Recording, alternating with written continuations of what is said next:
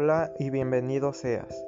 Estoy a, punto de ser parte de esta gran historia o de estos capítulos que estoy a punto de formar para compartirlos contigo. Si alguna vez te has preguntado cómo es vivir con ansiedad o qué pasa por la mente de una persona que padece ansiedad, este trastorno puede llegar a ser algo un poco complicado de vivir, pero es algo con lo que tú tienes que aprender a sobrellevarlo.